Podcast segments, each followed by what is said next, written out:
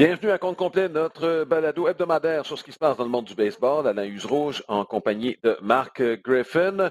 Les deux prochains balados seront consacrés en grande partie aux Olympiques. La semaine prochaine, euh, ce sera le tournoi de baseball olympique euh, qui va s'amorcer. J'y serai avec Mark Griffin. Six équipes sont qualifiées. Entre-temps, ce mardi s'amorce le tournoi de softball olympique pense que c'était une belle occasion pour euh, aller euh, voir ce qui se passe de ce côté, d'autant plus que l'équipe canadienne est qualifiée. Et on a une invitée, c'est celle qui sera l'analyste à mes côtés à RDS et à Radio-Canada tout au long des Jeux olympiques de Tokyo. Evelyne Paré, ancienne membre de l'équipe nationale. Evelyne, bienvenue avec nous. Je suis très content que, de t'avoir aujourd'hui. Bonjour, merci de me recevoir.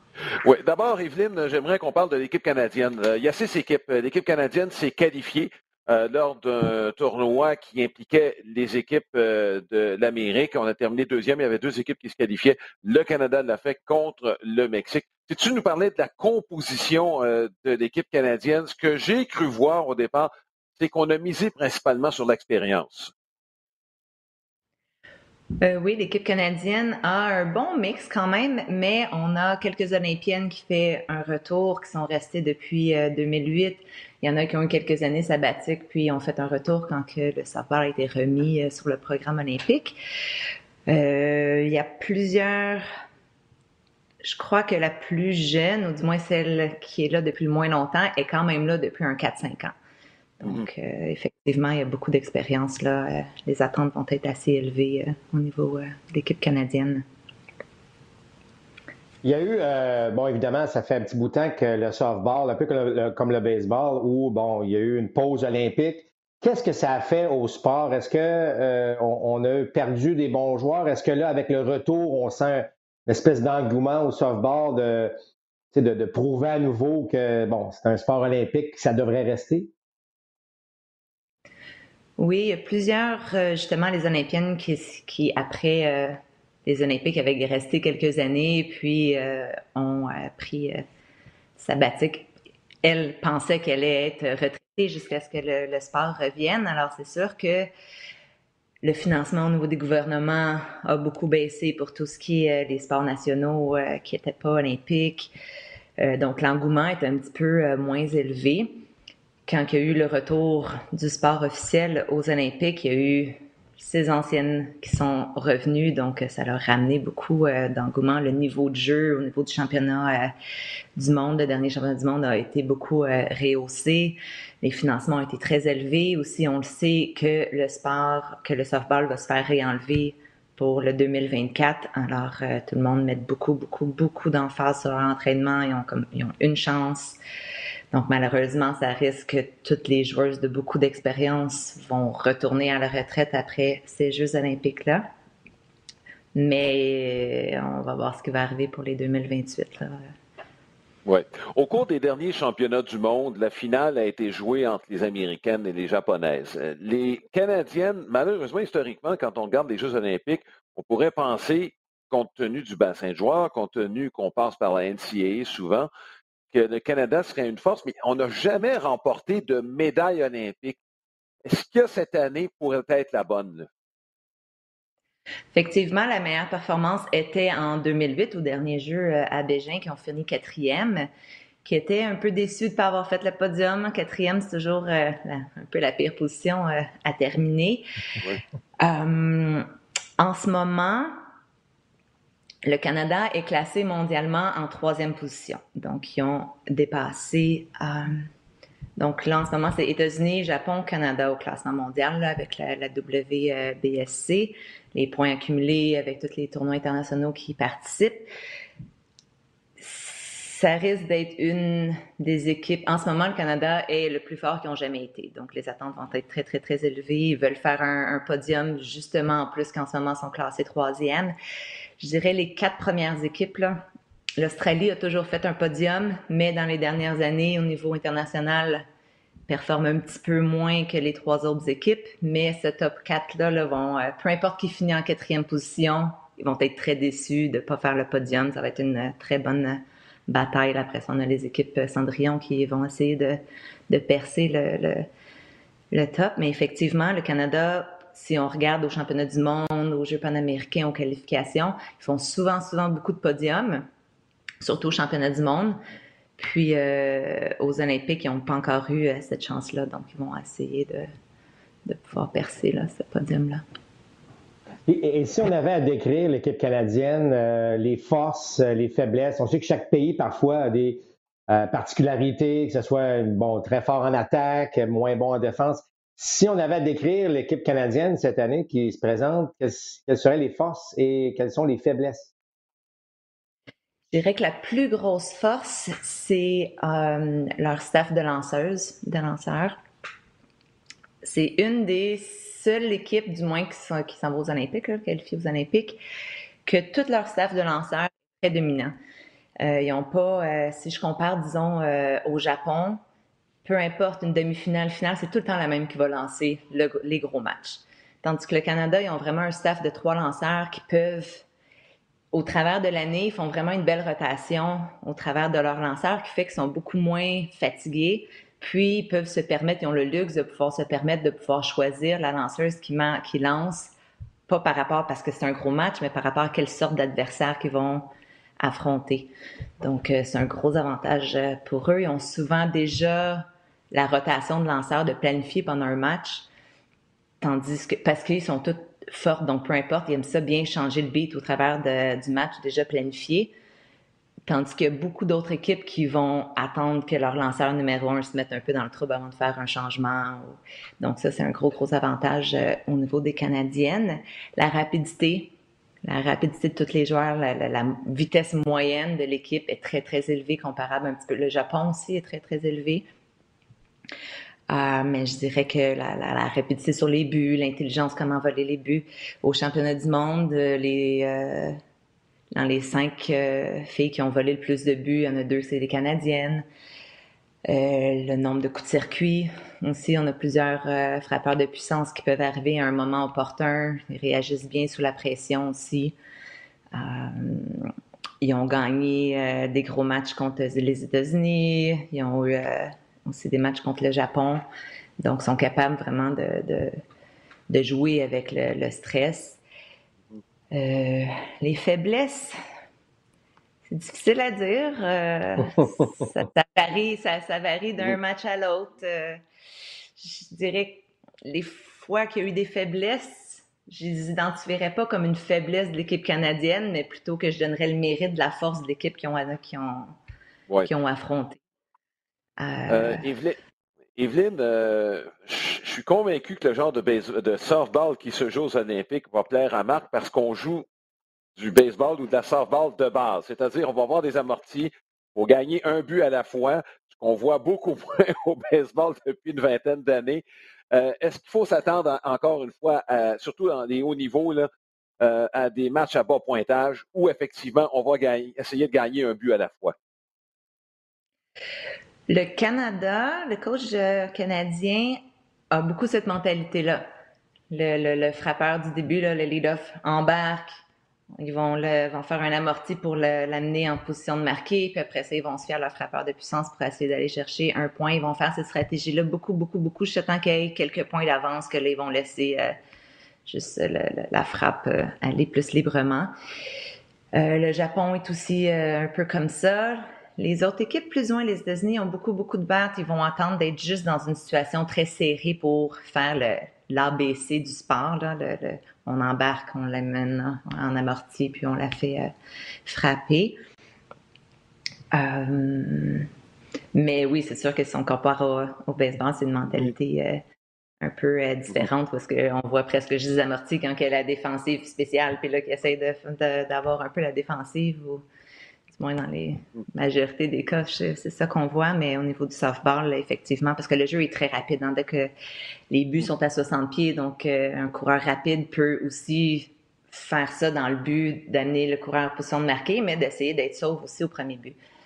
Donc, euh, surtout au niveau canadien, on a un bon 3-4 euh, frappeurs là, qui va, sans même à essayer d'amener un coureur au deuxième but, va simplement faire un amorti pour essayer de faire un coup sûr avec l'amorti puis battre la défensive au premier but. Et euh, Evelyne, si tu nous parles un peu de toi, euh, ton, euh, ton background softball, est-ce que c'est une photo de toi derrière en passant qui derrière toi? Oui. Ou, ah. fait. Alors... quand je aux côté, quand je jouais à l'université de South Alabama aux États-Unis, mon, mon conjoint a fait faire une peinture d'une photo. Donc oui, c'est moi. mais, mais c'est quoi ton. Euh, donc, bon, évidemment, de toute évidence, tu es allé euh, jouer à l'université euh, aux États-Unis. Donc, comment ça s'est passé rapidement, ton, ton cheminement dans, dans le softball? j'ai été sur les équipes du Québec pour les Jeux du Canada depuis 2001. Après ça, j'ai été recrutée pour aller jouer Initialement, je faisais juste jouer ici. C'est un coach qui était venu voir un tournoi puis qui m'avait vu. Je me suis ramassée en euh, NAIA en Alabama. Premiers deux ans, on a gagné le championnat. Après ça, j'ai transféré en NCAA à l'université de South Alabama. J'ai fait, j'ai fini mes deux ans là. Puis euh, je suis revenue euh, au Québec. J'ai rejoué tout de suite avec mon équipe du Québec. C'est comme notre famille là. Ça, fait 20 ans que tu joues avec les mêmes filles. Ben un, ben ben, c'est parce que c'est assez rare. Les autres filles ont. C'est demandant beaucoup, donc il n'y en a pas beaucoup qui sont revenus jouer avec l'équipe du Québec. En fait, je suis la seule qui est revenue jouer avec l'équipe du Québec.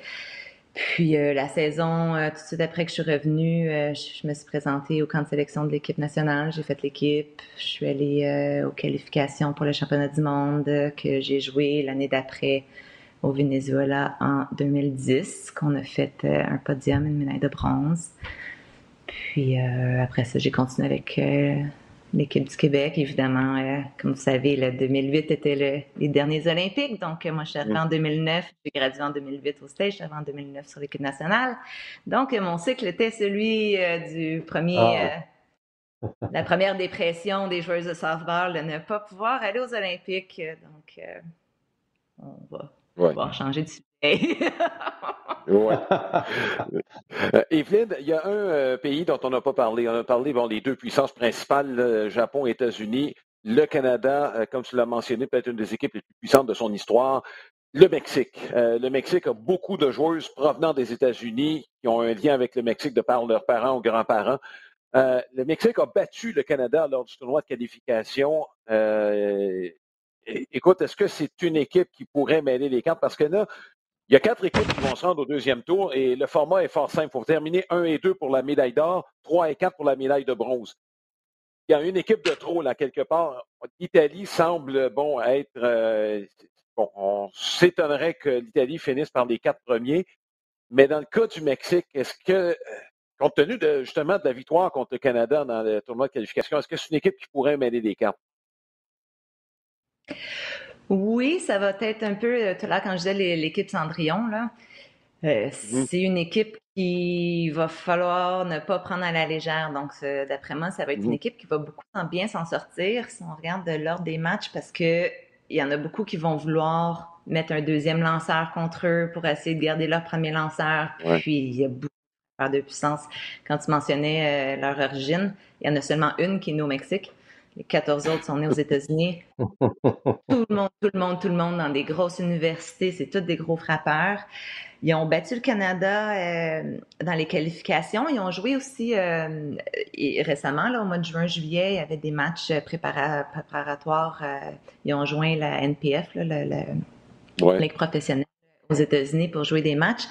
Donc, en ce moment, leur fiche contre Canada-Mexique, le Canada a trois victoires, deux défaites et une nulle dans, depuis le mm-hmm. championnat du monde, depuis euh, les Panaméricains et puis les qualificatifs. Ils ont rejoué euh, au, au, Jeux panaméricains en 2019 aussi, après a les qualifications. Mm-hmm. Donc, euh, effectivement, que puis c'est le premier match du Canada. Donc, le Canada va vouloir mm-hmm. sortir fort tout de suite en partant pour les, les, les tasser de côté, puis essayer de ne de, pas leur donner de momentum, sachant que ça peut aller d'un bord ou de l'autre. Donc, euh, effectivement, le Mexique. L'Italie, quand on pense aux autres puissances, c'est sûr que sur papier, ils sont pas aussi fortes, mais ils viennent mm-hmm. tout juste de gagner le championnat d'Europe, ils sont sur un, high, comme on dit, ils sont sur euh, une pente montante. Euh, sont, tout le monde, en ce moment, de ce que je lis, de ce que j'entends, c'est une des équipes qui est le moins blessée, qui traîne le moins de, blessures aussi. Donc ça, c'est sûr que ça, a un petit impact aussi. Euh, L'Australie, mondialement, dans les dernières compétitions, ils n'ont pas performé autant, mais ils ont une historique olympique. Ils font tout le temps, tout le temps, tout le temps le, le podium. Donc, le Mexique va falloir qu'il passe au travers de l'Australie aussi. Donc, ce ne sera pas facile pour le Mexique. Euh, ils n'ont jamais gagné contre le Japon, ils n'ont jamais gagné contre les États-Unis. Le Canada a déjà gagné contre les États-Unis, contre le Japon. Donc, euh, comme je disais tantôt, le top 4, ça va avoir des bons matchs intéressants. Donc, effectivement, ben, ça m'étonnerait qu'il y ait des 10-0 que vraiment tous les matchs vont pas mal se jouer en 7 manches et plus. Là. Evelyne, est-ce que tu es prête mentalement à travailler avec Alain Usereau? Ben là, aujourd'hui, j'ai appris que c'est normal, c'est, euh, il n'arrive pas à l'heure qu'il me dit d'arriver, mais. c'est sûr qu'au niveau technologique. Euh, non, vous allez avoir beaucoup de plaisir. Euh, je suis convaincu. C'est, ça va être un beau tournoi. Je suis content que le, softball et, que le baseball, bien évidemment, soient de retour aux Olympiques et en espérant, en vraiment souhaitant que l'équipe canadienne fasse son petit bout de chemin et qu'on se retrouve sur le podium. Là.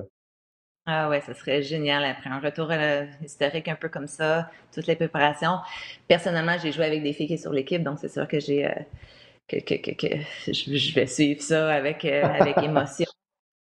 Euh, ouais, on va, on va croiser les doigts, on va, souhaiter bonne chance. Oui. Ben, écoute, Evelyne, on se revoit, nous, ce mardi, parce que ça commence. En fait, c'est les premiers événements olympiques. On aura l'occasion de les décrire avec euh, l'Australie contre le Japon dès le départ. Euh, il n'y a pas de spectateurs, donc le Japon, oui, on joue à domicile, mais on n'aura pas l'avantage qu'on aurait pu avoir avec l'énergie de la foule. Quant au Canada, notre premier match, ce sera à deux heures ce matin contre qui? Ben, c'est un gros match dès le départ, c'est contre le Mexique. Donc, euh, on a très, très hâte d'amorcer cette compétition-là.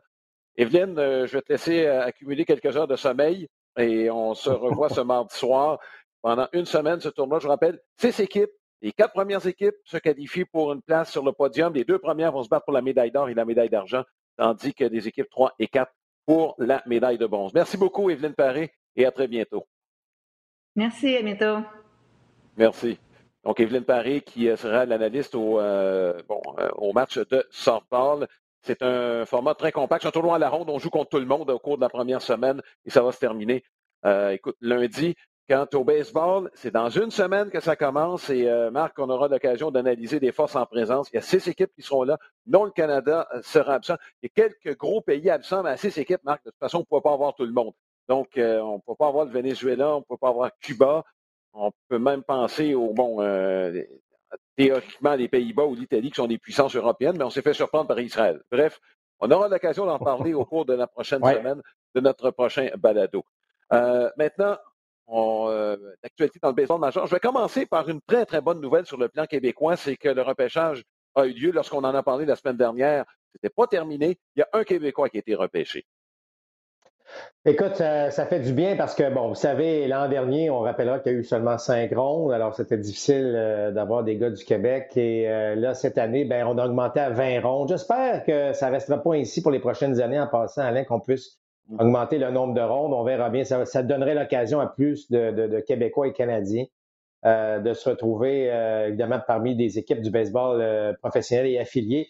Alors, Connor Angel, très bonne nouvelle, excellent lanceur, développé évidemment dans la région de, la Chine, dans l'ouest de Montréal. Denis Boucher a été un entraîneur lorsque Connor était tout jeune, mais euh, plusieurs souhaitaient qu'il sorte un peu plus tôt au repêchage. Moi, peu importe. Euh, Alain, à chaque fois qu'on fait un reportage d'un match, toujours un joueur, euh, ben, un très bon joueur qui est repêché en 8, en 12, puis en 15e ronde. On a fait des. Euh, on a parlé de Paul Goldschmidt pas plus tard qu'hier, qui, qui est un choix de 8e ronde. Bon.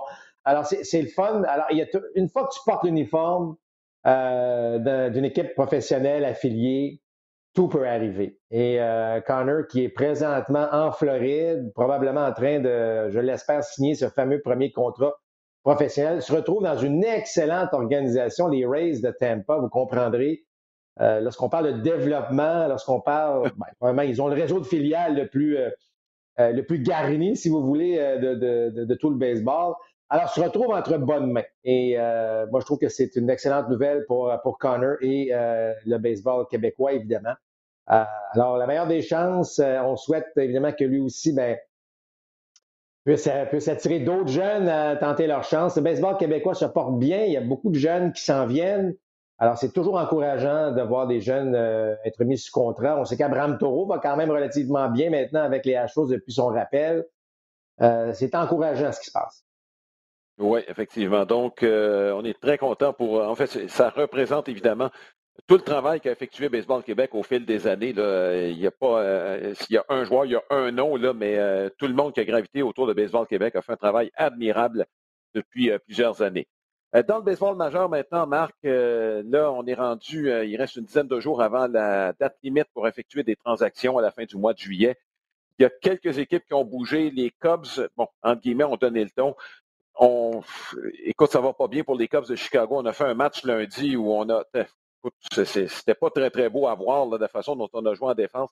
Euh, des erreurs, manque de concentration, sans, peu importe. De la façon dont ça se passe avec les Cubs de Chicago, on a l'impression que les joueurs attendent de voir qui sera avec l'équipe au mois d'août. Oui, je suis d'accord avec toi. Euh, lorsque Baez a commis deux erreurs, bon, c'est pas c'est pas évident, mais ça reste qu'est-ce que euh, il entend des choses, est-ce que lui aussi, c'est une situation pas évidente parce que tu deviens joueur autonome. Dans le cas de Baez, par exemple, on sait qu'il y a un paquet de joueurs d'Areco qui deviennent joueurs autonomes. Ça va donner quoi comme situation? Est-ce que voilà un joueur qui est avec les Cubs depuis les tout débuts? Est-ce que c'est la fin qui s'annonce? C'est pas évident euh, mentalement de, de, suivre tout ça. Dans le cas de, Bryant, rappelle-toi, bon début de saison, un mois de juin désastreux, au moins au mois de juillet, ça semble se, stabiliser, mais ça reste que c'est des noms qui circulent, surtout celui de Bryant, circule énormément. Bryant qui a démontré une belle polyvalence en jouant à tous les champs, en jouant premier but, troisième but. On sait que les voltigeurs sont, vont être en demande, Alain, au cours de, cette date limite, en fait, de, la période de, transaction. Bryant devient intéressant. Bon, ceci étant dit, que ce soit Brian, que ce soit Rizzo même, que ce soit Baez, euh, que ce soit Kimbrell, ce sont des gars qui deviennent joueurs autonomes. Qu'est-ce qu'on est prêt à accepter euh, ou qu'est-ce qu'on est prêt à donner pour ces gars-là? Compte qu'on va les avoir, on va se dire, on les emprunte, là, parce qu'à moins que les équipes aient évidemment euh, d'autres plans pour ces joueurs-là. Exemple, un Bryant, on peut aller chercher, mais on espère le signer. Là. Mais ça reste que ce sont des joueurs autonomes. Donc, quel est le prix à payer euh, pour ces gars-là? J'ai hâte de voir comment on va dicter justement le marché là, au cours des prochains jours à ce mm-hmm. niveau-là. Oui. Euh, en ce qui concerne les releveurs, moi, écoute, je, me demande quel est le marché. Et quand je dis ça, je fais juste référence, encore une fois, au contrat signé par euh, le releveur numéro un cette saison, Matt Barnes, avec les Red Sox de Boston. je, regardais les montants, puis je me dis, tu, regardes un Will Smith, par exemple, avec les Braves d'Atlanta, qui est signé pour, euh, bon, sortant c'est 13 millions par année. Chapman, Kings, on ne va pas plus. Jansen, c'est à peu près ça avec les Dodgers. Je serais très étonné qu'on se rende jusque-là pour les releveurs numéro un, compte tenu de ce que Barnes euh, vient d'avoir. Euh, puis, écoute, c'est établi, Marc. Les releveurs qui, année après année, ont la même stabilité quant au rendement sont extrêmement rares. Euh, il y a des fluctuations qui sont importantes d'une année à l'autre. Et ça peut s'expliquer par le fait qu'une seule mauvaise manche par un releveur, ben, ça prend deux mois pour s'en remettre là, sur le plan statistique. Mais, mais tu comprends, c'est bon, ouais, pour moins de 10 millions par année. Ben, j'ai l'impression que le marché pourrait être à la baisse. Ça, ça va être durant l'hiver. Durant l'hiver, je suis d'accord avec mm-hmm. toi. Euh, j'ai l'impression que le marché peut être à la baisse au niveau des releveurs numéro un. Mais tu penses pas que ça peut influencer le marché actuel? Ben, ça peut, ça peut l'influencer. Mais, euh, bon, comme par exemple, un, un, Kimbrel, OK, qui va très bien. Mm. Lui, bon, il devient joueur autonome. L'équipe pourrait exercer euh, l'option de, de, le garder pour 16 millions. C'est beaucoup. Bon, ouais. tu viens de parler de, de, 9 millions dans le cas de Barnes. Ça, ça quand même une différence énorme. Euh, mais dans ce cas-ci, euh, il reste 70 matchs. On est au prorata du salaire. Bon, il reste peut-être un, un 7, 7 millions à payer d'ici la fin de l'année.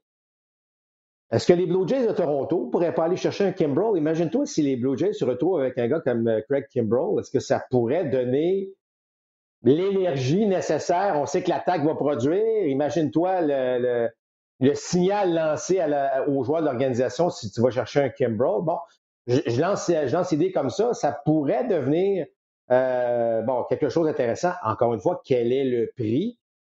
Mais si on a une option pour 16 millions, c'est sûr que c'est pas attrayant pour les Blue Jays de, garder euh, Kimbrel après la saison. Mais rappelle-toi Chapman, qui avait été pratiquement emprunté par les Cubs de Chicago pour gagner une série mm-hmm. mondiale. Est-ce qu'on ne pourrait pas faire de même du côté euh, des Blue Jays de Toronto, compte tenu évidemment de, ce qu'on, les problèmes qu'on a en relève? Et euh, je, trouve que ça pourrait donner. Euh, ça, ça pourrait être le genre de transaction qui, tu comprends, dans cette date limite là, avec des équipes qui luttent pour une place, pourrait donner le ton. Là. Oui. Euh, je veux qu'on parle un peu des équipes de l'Est de la nationale. Les Braves d'Atlanta, d'abord, on a perdu Acuna. Alex Antopoulos qui tente de rapiécer un peu euh, les morceaux parce que là, on, euh, écoute, bon, on est pratiquement, on aucun rendement de la part des receveurs depuis le début de la saison, depuis la blessure de Travis Darno. Finalement, Steven Vogt va s'emmener. C'est lui qui va, bon, va se taper le gros du, du travail derrière le marbre. Je trouve que cette, arrivée-là arrive tardivement, moi, chez les Braves d'Atlanta. Est-ce que le prix était trop élevé auparavant? Je ne sais pas. Je trouve juste que ça arrive un peu tard. Et là, ben, Acuna vient de partir. On sait qu'on est euh, bon, au champ gauche, Ozuna, il ne viendra pas cette saison. On se demande même s'il va revenir avec les Braves d'Atlanta. Exact. Euh, écoute, Jock Peterson arrive, c'est pas Ronald Acuna. Ça va, on va peut-être remplacer Ozuna avec Peterson, mais sûrement pas Ronald Acuna. Puis Ian Anderson qui s'en va sur la liste des joueurs blessés.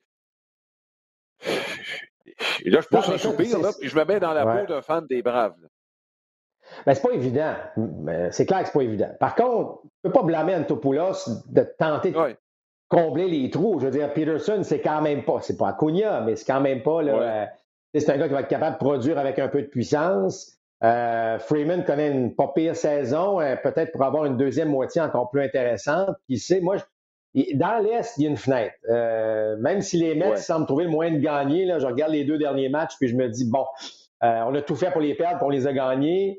Euh, les Mets, il y a quelque chose de spécial, mais ça reste qu'il une fenêtre malgré tout. Même si on ne joue pas tellement bien, écoute, il y a deux clubs qui jouent pour 500 dans cette division-là, mais il n'y a pas un grand écart nécessairement entre les équipes. Donc, je comprends Topoulos de tenter de sauver un peu la donne sans que ça lui coûte trop cher, là, aller chercher justement des Peterson, des Steven Vogt, puis en tout cas, bravo euh, dans ce cas-ci. Est-ce qu'il va pouvoir aller d'un échange, un grand éclat pour essayer de. Je ne penserais pas. Honnêtement, je ne penserais pas là, euh, du côté des Braves. Mais ça reste que, bon, la blessure à Lindor, euh, De Grom se sur la liste des blessés. C'est pas nécessairement plus rose du côté des Mets, même si, encore une fois, on trouve le moyen de gagner. C'est pas gage que ça va se poursuivre, cette affaire-là. Donc, euh, moi, je trouve que c'est une division pas mal intéressante. Il n'y a pas de très, très bonnes équipes là, si on se fie aux fiches puis on se fie au différentiel. Mais ça peut devenir, euh, ça peut devenir euh, fort excitant dans le dernier droit de voir ce qui va se passer avec cette division-là. Chez les Mets de New York, si tu avais à avoir un joueur présentement à acquérir, lanceur partant ou joueur d'arrêt court? Écoute, de ce que j'ai vu hier, ça me parlerait un joueur d'arrêt court. Honnêtement, là, c'est Lindor, pouvait. Il y a eu ses problèmes en attaque, mais il y a eu une stabilité euh, qui est réconfortante euh, au milieu du terrain, euh, qui n'est pas remplaçable. Hier, il y a eu quoi, mm-hmm. trois erreurs dans la même manche au milieu de l'avant-champ. On, a botté la balle. Ça a été vraiment épouvantable.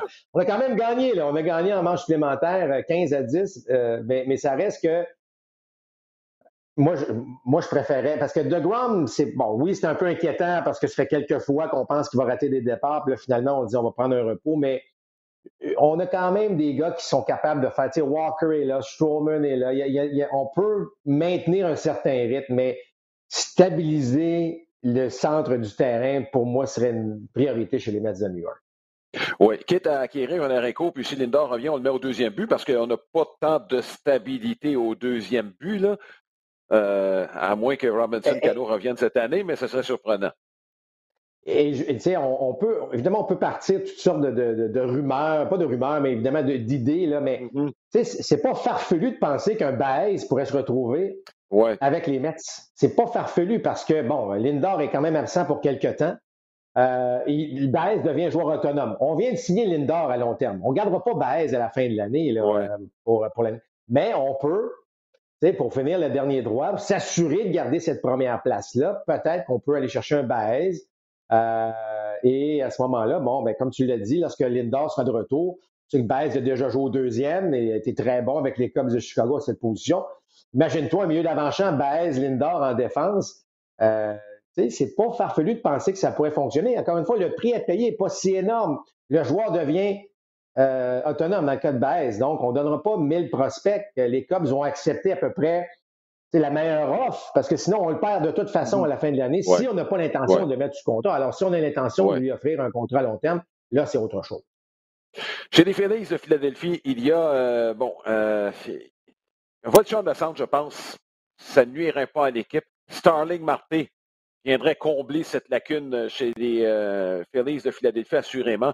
Mais là aussi, chez les lanceurs partants, il y a des problèmes. On parle du Big Three, mais c'est parce qu'Aaron Nolan ne lance pas bien depuis un mois. On dit que, bon, ces dernières séances sur les lignes de côté se sont bien déroulées pendant la pause du match des étoiles. Sauf que si Nolan ne revient pas au niveau où il est supposé être, Marc, euh, les Phillies vont faire du surplace. Là.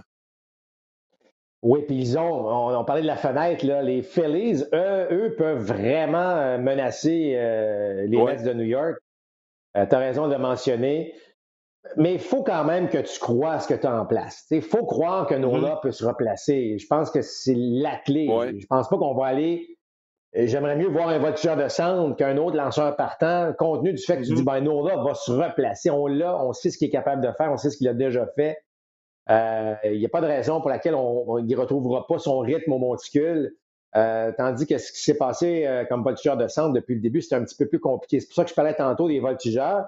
Et ce ne serait pas farfelu de voir Chris Bryant avec les Phillies, compte tenu aussi de ce qui se passe au troisième but, alors que le jeune Bomb va bon, beaucoup moins bien que l'an dernier. Alors, est-ce qu'on pourrait combler deux sortes de lacunes? Je ne dirais pas que bon, Bryant jouerait au chanson nécessairement, même s'il l'a fait plusieurs fois cette année avec les Cubs. Il n'est pas un chanson euh, type, mais ça reste que ce sont des, possibilités fort intéressantes qui s'offrent peut-être euh, aux Phillies de Philadelphie. Si jamais, encore une fois, les Cubs n'ont pas l'intention d'offrir un contrat à long terme à un gars comme Chris Bryant.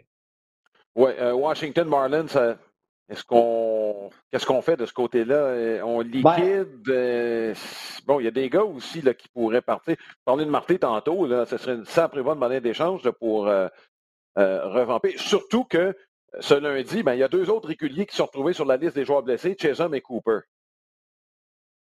Non, tout à fait. tout à fait. Il y a plusieurs équipes, malheureusement, il y a plusieurs équipes en mm-hmm. date d'aujourd'hui qui bon, de toute évidence, vont vendre parce qu'on n'est plus du tout dans la course, même, euh, parmi les équipes repêchées, dont les Marlins. Les Nationals, c'est un petit peu plus délicat, compte tenu que personne s'envole vers la première place. Mais je veux dire, c'est ce que je trouve le fun avec le baseball, c'est que la date limite est pas trop tard. Alors, les, les, décisions doivent se prendre maintenant. On doit se positionner maintenant. Et je suis convaincu que les Nationals se disent, si on pouvait attendre encore un, deux, trois semaines, juste voir on est où dans tout ça, mais on n'aura pas ça. On a une dizaine de jours maintenant. Euh, alors, est-ce qu'un Max Scherzer devient à ce moment-là disponible? Ouais. C'est pas impossible non plus. Alors, euh, moi, je pense que ça va bouger pas mal, Alain, dans cette euh, date limite des transactions. il y a quand même beaucoup d'équipes qui sont positionnées avantageusement pour tenter de faire un, une dernière poussée. Là. Alors, mm-hmm. ça, ça pourrait, ça pourrait donner droit à, beaucoup, de, beaucoup de mouvement personnel. Oui. Écoute, au cours de la dernière fin de semaine dans la Ligue américaine, il y a eu une série que je regardais avec beaucoup d'attention. C'est ton cas, toi aussi, celle entre les euh, Astros de Houston et les White Sox de Chicago. Euh, c'est impressionnant ce que les White Sox euh, réalisent cette année. Remarque les Astros ont leur blessé aussi. Bregman, ça fait longtemps qu'il est sur la touche. N'empêche, les White Sox de Chicago ont plusieurs réguliers. On en fait monter. Tout le monde fait le travail. Euh, même il y a des gars comme Brian Goodwin qui a tellement bien fait que ça a forcé le départ d'Adam Eaton. Euh, tu parles d'équipes qui sont peut-être destinées, comme on vu avec les Mets de New York, tu gagnes deux matchs de la sorte, tu te dis, ben, les dieux du baseball sont de mon côté. Est-ce que c'est la même chose avec les White Sox de Chicago, de ce que tu vois? Oui, absolument. Euh, rappelle-toi les mauvaises nouvelles. Eminez qui s'en va, blessé rapidement tôt en saison. Michael Kopek, qu'on pensait qu'elle connaître une excellente saison. On n'avait même pas de place pour lui comme partant. Excellait comme mm-hmm. revers, se blesse. Ça n'a même pas paru. Il est de retour depuis quelques temps, mais écoute, on ne l'utilise pas. Tout le monde fait le travail. Tu regardes la qualité des, des, départs des lanceurs partants. Louis Robert tombe au combat, ça n'a pas paru. Adam Eaton, qui devrait, devait prendre la place, n'est même plus avec l'équipe parce qu'on l'a remplacé par bon Goodwin. Euh, écoute, je vais, je vais lever mon chapeau, moi, à Tony LaRosa. Je ne pensais pas que ça allait fonctionner si bien que ça. Mais force est d'admettre que euh, les gars jouent de la balle. Et lorsque tu as autant de défis en termes de joueurs blessés, bon, oui, on a de la profondeur dans l'organisation, mais quand même, mais que tu as toujours gardé le même niveau de jeu, euh, ben, bravo. Et je pense que ce qu'on a fait l'année dernière, on a commencé à bâtir une culture de, de gagnant l'année dernière. Ça s'est poursuivi cette année parce que les vétérans ont embarqué évidemment dans le processus. C'est une équipe extrêmement dangereuse. Si les séries commençaient aujourd'hui, Alain, euh, tu regardes la qualité des lanceurs partants, tu regardes ce qui se passe en attaque, ce serait une équipe qui, euh, honnêtement, là, euh, serait nettement avantagée là, pour, pour les séries si ça commençait maintenant. Bon, il y a encore un, 70-72 matchs à jouer, donc il y a beaucoup de baseball à jouer. Mais en date d'aujourd'hui, c'est une équipe très, très dangereuse. Il ne faut pas oublier, euh, quand la saison a commencé, il y en a plusieurs qui euh, mettaient en valeur le personnel de releveur de cette équipe-là. Je, veux dire, on a, on a acquis Liam Hendricks, euh, puis on avait quand même de bons joueurs, de bons jeunes, je pense à Bomber, Crochet, à qui on donnait un peu plus de responsabilité. certains autres, bon, qui, ont été blessés, je pense à Foster, à Fry. Bref, on avait beaucoup d'armes au sein du personnel de releveur je je vois pas de faiblesse. Ben, tu as raison de, mentionner ça parce qu'on parlait de Michael Kopek tout à l'heure. Tu sais, c'est un bras extraordinaire. Euh, il n'a pas lancé l'année dernière. Et là, soudainement, ben, lui euh, n'est pas pratiquement pas utilisé, pas parce qu'il lance pas bien, c'est que les situations euh, ne sont pas mm-hmm. ne sont pas propices à son utilisation. Mais, mais tu imagines si un partant se blesse, c'était quand même un gars comme ça qui peut venir derrière euh, remplir ce ben rôle Donc, vraiment, les, euh, les White Sox, euh, présentement, sont en voiture. Bon, l'Est de l'Américaine, il faut en parler. Les Red Sox sont toujours premiers au moment où on se parle. Ils ont démoli les Blue Jays de Toronto dans le premier match de leur série en début de semaine. Il ne faut pas te fier sur un seul match. Les Blue Jays avaient quand même bien fait contre les Rangers du Texas, sauf qu'il faut rebondir de façon positive face aux Red Sox de Boston. C'est une série qui est importante quand même. Je sais que c'est tôt. Bon, si on perd la série, on reculera pas tant que ça.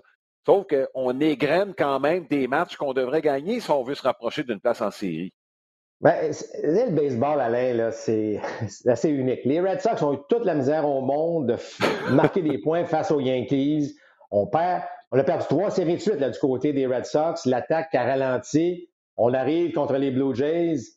Ross Stripling qui va quand même très, très bien depuis quelques temps. Puis écoute, ça a été un match à sens unique. Mais ce, n'est qu'un match. Et là, j'ai hâte de voir la réaction des, joueurs des Blue Jays suite à cette euh, défaite. Moi, j'ai l'impression que les Jays vont rebondir. Ça reste que ce qui me, oh, j'allais dire préoccupe, ça me préoccupe pas tant, mais il y a eu des propos de Stripling qui, après le match, m'ont fait réfléchir. Et Stripling a dit, écoutez, il dit, mentalement, euh, j'ai un peu bizarre parce que euh, mercredi, je vais dire bonjour à ma famille, puis je ne les verrai pas pendant au moins deux mois, parce que les familles ne suivront pas à Toronto. Les Blue Jays, on sait, vont rentrer à Toronto le 30 juillet. Ça fait plaisir à bien des gens. Mais là, les familles, de, la grande majorité des joueurs n'iront pas au Canada. Bon, pour toutes les mm-hmm. raisons que l'on connaît. Là. Alors là, est-ce qu'on rentre dans... Bon, je sais que c'est une équipe qui est jeune. Je pense à Vladimir, à Bichette, à Biggio, qui n'ont peut-être pas encore des, de, grandes familles, mais, les joueurs qui ont des familles, euh, on doit bon, leur dire bonjour pour. Euh, on se verra dans deux ou trois mois, dépendamment si les Blue Jays vont loin en série. Ben, ça peut avoir un, aspect là, pour, euh, pour un match ou deux, là, une espèce de. mentalement, bon, ce sont des humains, là, ils ont leurs problèmes quotidiens comme tout le monde. Alors, et sans mettre le blâme là-dessus, dans le cas de Stripling, il a dit que mentalement, il était peut-être pas aussi solide qu'à l'heure de ces derniers départs-là quand même un aspect non négligeable à surveiller au cours des prochains jours, euh, comment les Jays vont se comporter et voir comment ils vont rebondir suite à, suite à cette dégelée euh, subie face aux Red Sox. Bon, les Yankees ont peut-être sauvé du temps. Euh, je dis du temps, je ne parle pas de leur saison face aux Red Sox de Boston. Ils avaient une main dans le dos chapeau, on va leur donner le crédit. Ils ont quand même gagné deux matchs sur trois avec l'absence de plusieurs réguliers, avec une demi-douzaine de, lanceurs sur la liste des joueurs blessés, des lanceurs qui avaient quand même des responsabilités. Euh, on n'est pas plus avancé, dans le fond, que lorsqu'on s'est parlé la dernière fois avec les Yankees de New York. Le point d'interrogation au-dessus de la tête des décideurs est toujours là. Oui, puis on a toujours un différentiel qui est euh, tout juste à la barre de, zéro.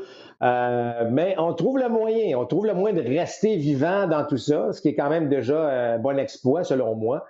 Euh, mais c'est effectivement les dix prochains jours vont être fort intéressants pour un partisan des Yankees. On fait quoi là? On fait quoi avec ça? C'est-à-dire, c'est-à-dire qu'évidemment, on ne vendra pas, là, mais mm-hmm. est-ce qu'on va acheter? Est-ce qu'on va vraiment aller bon de chercher de l'aide à ce niveau-là? Est-ce qu'on décide d'être un peu patient avec le retour de euh, certains joueurs euh, au cours des, prochains jours?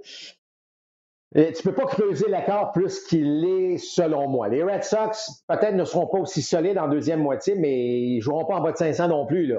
Alors, de mm-hmm. rattraper 7-8 matchs, euh, ça va en prendre des victoires, ça va en prendre des matchs. alors, j'ai de la misère à, à, à statuer où les Yankees vont se situer parce que il n'y a pas vraiment de rumeur. Bon, les gens ont lancé Joey Gallo, mais honnêtement, ouais. et je sais qu'il est frappeur gaucher, mais un autre frappeur de puissance, euh, moi, si j'étais les Yankees, il me semble que j'irais me chercher des joueurs un petit peu plus, je vais dire athlétiques, mais un petit peu plus, qui apportent un peu plus de vitesse. Une autre dimension là, que ce que Judge ou euh, Stanton ou euh, Sanchez offrent dans le rôle offensif. J'aimerais voir un joueur un petit peu plus complet, euh, qui peut voler des buts, qui est capable peut-être de, de, de, frapper des doubles. Euh, non, tu comprends ce que je veux dire? Un gars comme Max Kepler, on a, on a lancé quelques noms là, euh, lors de notre dernier mm-hmm. reportage, mais bon, écoute, si on est capable d'avoir Joey Gardo, pas de problème, mais je suis pas certain, certain c'est le type de joueur, outre le fait qu'il soit gaucher, qui va vraiment permettre aux Yankees d'aller plus loin. Là c'est un gros facteur, par, contre. Euh, bon, de voir euh, Gallo pendant deux mois avec la euh, clôture du champ droit, là, j'haïrais pas ça, je suis convaincu. c'est la faiblesse des Yankees face aux lanceurs droitiers qui, m'intrigue un peu. Et je me dis, oui, Gallo, mais chez les Yankees, on a revampé le système de filiales, sauf que des gros prospects n'arriveront pas avant une année ou deux. Une année, c'est très optimiste. Est-ce que des gars comme Fraser, comme Loai Siga, par exemple, Loai Siga, on a vanté son étoffe depuis quelques années. Euh, des fois, on l'a utilisé dans des circonstances avec une pression un peu plus forte, a eu des difficultés. Est-ce que des gars comme ça pourraient, pourraient euh, être disponibles? Parce qu'un bras comme Loai Siga, je m'excuse, mais ça pourrait être attirant pour une autre équipe. On pourrait même ajouter Garman dans, le portrait là, qui. Euh, Encore? Euh, oui, alors. Ben oui, les Yankees ont des munitions, absolument, pour euh, effectuer des transactions. Des, ce sont des joueurs qu'on vient de nommer qui pourraient intéresser, certes, des équipes. Toujours, il faut être en santé là, pour les échanger, mais ça reste que, oui, les Yankees ont le potentiel, selon moi, d'avoir de, suffisamment de, de, munitions là, pour aller chercher un joueur ou deux, là, évidemment, euh, on verra la mm-hmm. priorité, mais je pense que le frappeur gaucher devient une priorité chez les Yankees de New York actuellement. Oui. Bon, euh, dernier mot sur l'Ouest américaine. Il y a deux équipes qui sont intrigantes. Euh, les Angels et les Mariners. Là, les Mariners, on a parlé que de, de, Seager pendant très longtemps, frappeur gaucher. Il n'y a pas de bonne saison, Seager. Ce n'est pas la raison pour laquelle les Mariners ont un bon dossier cette saison c'est qu'on lance bien. Il y a quelques joueurs qui surprennent. Puis, euh, on se croise les doigts.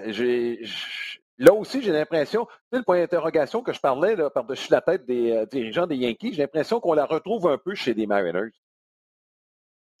écoute, puis euh, on se retrouve dans une position fort intéressante où là, il y a des jeunes qui ont bien répondu du côté des Mariners. Alors, J'espère qu'on va être patient. Évidemment, Seager devient une option intéressante parce que Seager, bon, oui, c'est un vétéran, puis j'ai toujours cru en voir un gars autour de jeunes qui peut, tu sais, qui, qui, euh, qui, montre aux jeunes un peu le droit chemin dans le baseball majeur, qui n'est mm-hmm. pas toujours évident. Mais je trouve que Seager pourrait devenir un joueur qu'on peut échanger, qu'on peut avoir quelque chose en retour, qui aide davantage les Mariners de Seattle euh, en ce moment. Mm-hmm. Moi, j'aime ce que je vois de cette organisation-là. Rappelez-toi au début d'année. Euh, lorsque le, président des opérations baseball avait commis une bourre. Puis, euh, ça allait avoir un effet, euh, assurément. Est-ce que ça allait avoir un effet négatif ou positif? Je suis content de voir que ça, ça, ça va du côté positif présentement et qu'on a changé un peu la mentalité de l'organisation. Et je suis content de voir que les jeunes ont répondu à ça. Est-ce que ça va se poursuivre tout ça? Je, l'espère. Et, les, Angels, évidemment, qui bon, souhaitent le retour de Mike Trout. Otani qui fait le gros du travail, il est encore aussi impressionnant euh, qu'à ses débuts. Tu as vu Otani là, qui vient de signer une entente là, avec une, compagnie pour. Euh, euh, écoute, il devient le joueur. C'est pas mêlant, là. Il est devenu le joueur le plus populaire de tout le baseball actuellement. Sa valeur euh, marchande est la plus élevée de tous les joueurs du baseball majeur, même pas proche. Là. Il est vraiment le visage du baseball actuellement, Shohei Otani. Alors, tu comprendras que le baseball majeur souhaite aussi, puis sans dire que le baseball majeur euh, prend pour une équipe ou une autre, là, mais on aimerait ça voir les Angels, non seulement Mike Trout, mais que Shohei Otani puisse. Imagine-toi si les Angels arrivent en série avec Otani et Mike Trout, ce serait quand même assez, intéressant, mais bon, euh, il va falloir quand même gagner un petit peu plus là. Autrement dit, et là je fais référence à un incident qui est arrivé sur euh, les ondes de ESPN, un commentateur qui mentionnait que bon, Otani est Vlad Guerrero. Et, bon, le fait qu'il ne parlait pas anglais n'aidait pas la cause du baseball. Ce que je, comprends, c'est que ça ne dérange pas des commanditaires trop trop. Hein? Ça dérange personne. C'est ce qu'on veut, Alain, c'est euh, ce qu'on voit sur le terrain, c'est le spectacle que l'on offre sur un terrain de baseball. Euh, moi, je, ben, écoute, c'est un, éternel débat, la langue, mais je pense qu'aujourd'hui, la façon que le baseball est international, euh, je joue comme Vlad, je joue comme euh, Shohei Otani. Euh, les, gens vont payer pour aller voir ces gars-là. Les gens, les jeunes, les, les, les, comptes Instagram, les TikTok de ce monde, ces espèces de réseaux sociaux, là, ben, ce sont des images d'Otani et de Vlad Guerrero qu'on voit actuellement. C'est pas peu importe la langue, c'est ce qu'on veut voir, c'est des gars jouer de la sorte. Oui. Et un dernier mot sur les Aces d'Oakland. j'ai bon, j'ai fait connaître mon scepticisme quant à la saison qui vient. à l'attaque.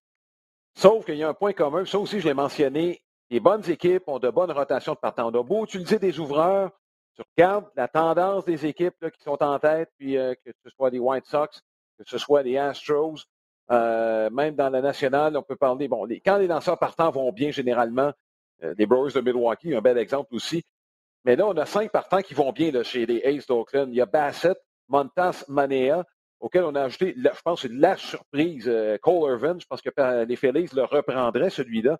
Et James Caprellin, qui est un ancien des, euh, Yankees, qu'on a obtenu pour Sonny Gray. Bref, on a une rotation à 5, on ne se casse pas la tête, on demande juste un petit peu d'attaque.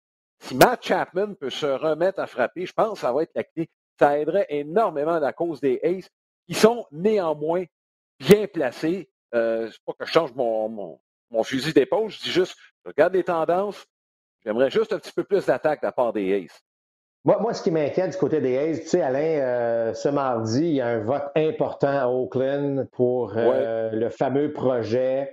Euh, si jamais ce projet-là ne fonctionne pas, qu'on vote contre ce projet-là, j'ai peur que ça crée une ambiance négative. C'est que là, il y a vraiment mm-hmm. les rumeurs de déménagement vont, vont, il va arriver de partout, ça va être à prof. On va parler mm. que de ça à Oakland, la perte possible des A's. Est-ce que ça peut déranger une équipe comme les A's qui, encore une fois, connaissent une bonne saison? Tu viens de mentionner un peu ce qui se passe avec les partants, puis effectivement, si l'attaque peut en donner un peu.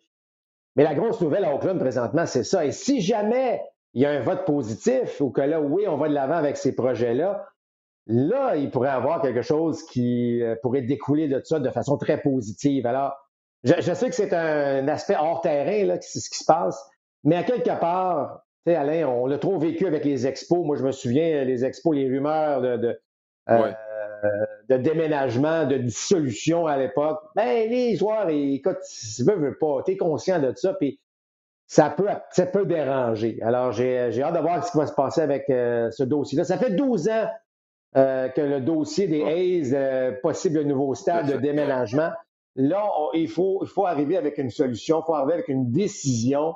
Euh, on sait que Las Vegas euh, peut-être attend son tour dans le baseball aussi. Je, juste j'aimerais juste qu'une décision soit prise rapidement dans ce dossier-là. Euh, et, évidemment, je pense que le souhait de tous, là quand je dis tous, ce sont les partisans, les dirigeants, le baseball majeur. Faut que les A's restent à Oakland. C'est une franchise riche en histoire, des partisans partout, un peu partout en Amérique. C'est une équipe très populaire à, bien des égards. Euh, Moneyball aussi, rappelle-toi, a mis les, les un peu euh, sur la carte. Il faut, j'espère, qu'on va trouver le moyen de garder les A's à Oakland.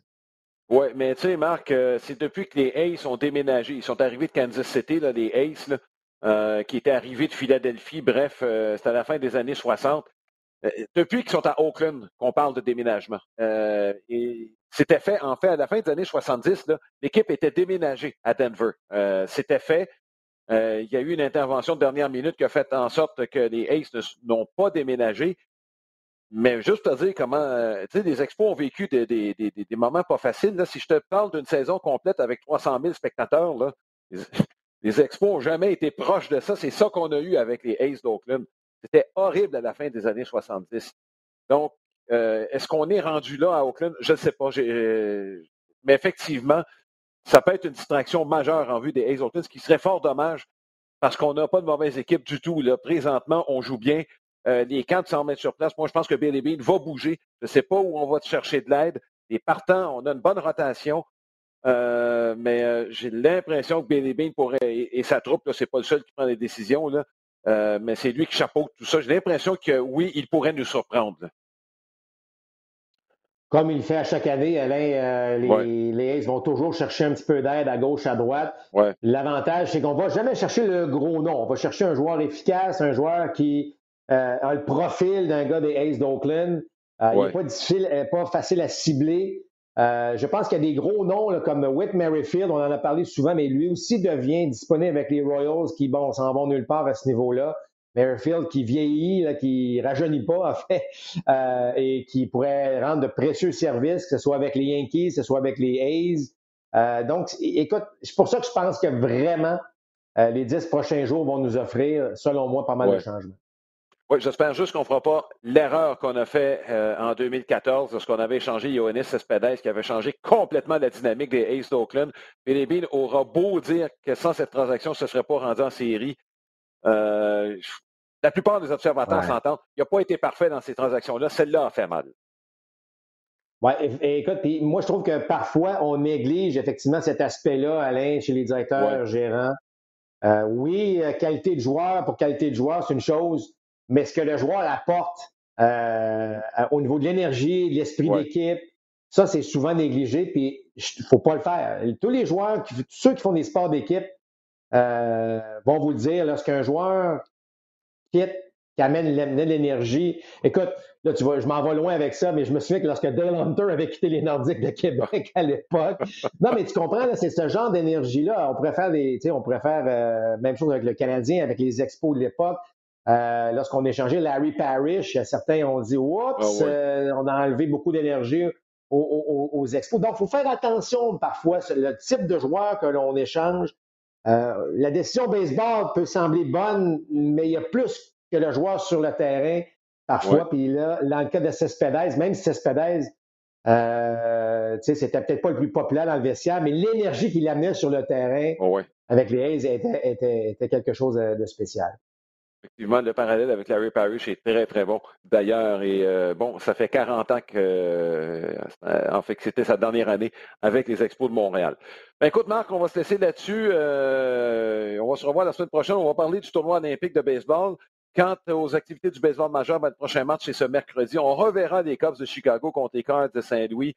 Est-ce que les Cubs auront bougé d'ici là? Ben, ce sera à voir. Merci, Marc. Tout le monde, on vous souhaite de passer une bonne semaine et bons Jeux olympiques également. À bientôt.